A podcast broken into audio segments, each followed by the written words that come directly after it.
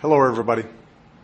This week, Americans across our country have shown what it means to be strong in the face of terrorism. In San Bernardino, even as the community continues to grieve, people are refusing to be ruled by fear. Across the country, dedicated public servants are on the job, and more will be returning to work this week. Faith communities have come together in fellowship and prayer.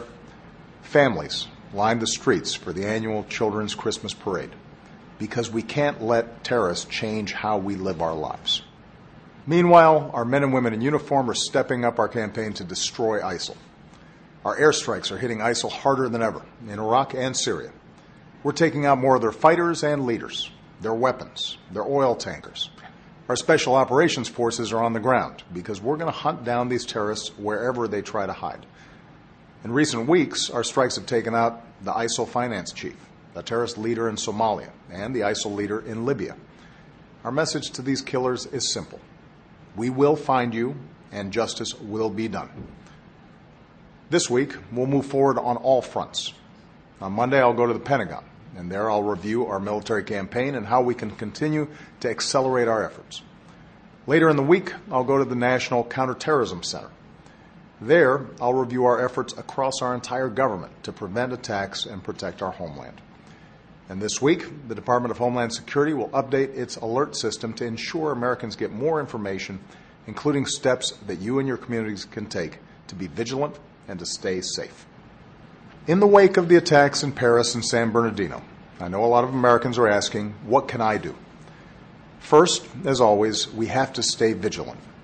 If you see something that seems suspicious, say something to law enforcement. Over the years, plots have been uncovered because someone saw something and spoke up. As I said in my speech last weekend, one of the most important things we can do is to stay true to who we are as Americans.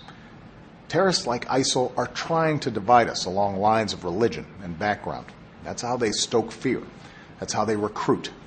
And just as Muslims around the world have to keep rejecting any twisted interpretation of Islam, all of us have to reject bigotry in all of its forms. I'll say it again. Prejudice and discrimination helps ISIL and it undermines our national security. The good news is that Americans are coming together to reaffirm the core values that keep us strong. Political leaders across the spectrum, Democrats and Republicans, liberals and conservative, are standing up forcefully for freedom of religion. Churches and synagogues are reaching out to local mosques reminding us that we are all God's children. Grateful citizens are saying thank you to our patriotic Muslim American service members and veterans. Some of our greatest sports heroes have reminded us why they're true champions and voices for tolerance and understanding.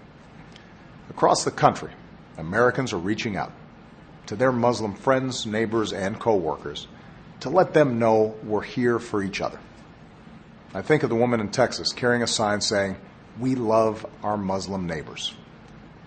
That's the message I hope every Muslim American hears that we're all part of the same American family.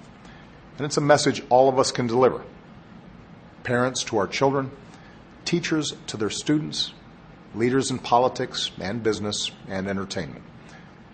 Back in San Bernardino, people from across the community have joined in prayer vigils Christian, Jews, Muslims, and others. And they've sent a powerful message we're all in this together. That's the spirit we have to uphold. That's what we can do as Americans, united in defense of the country that we love.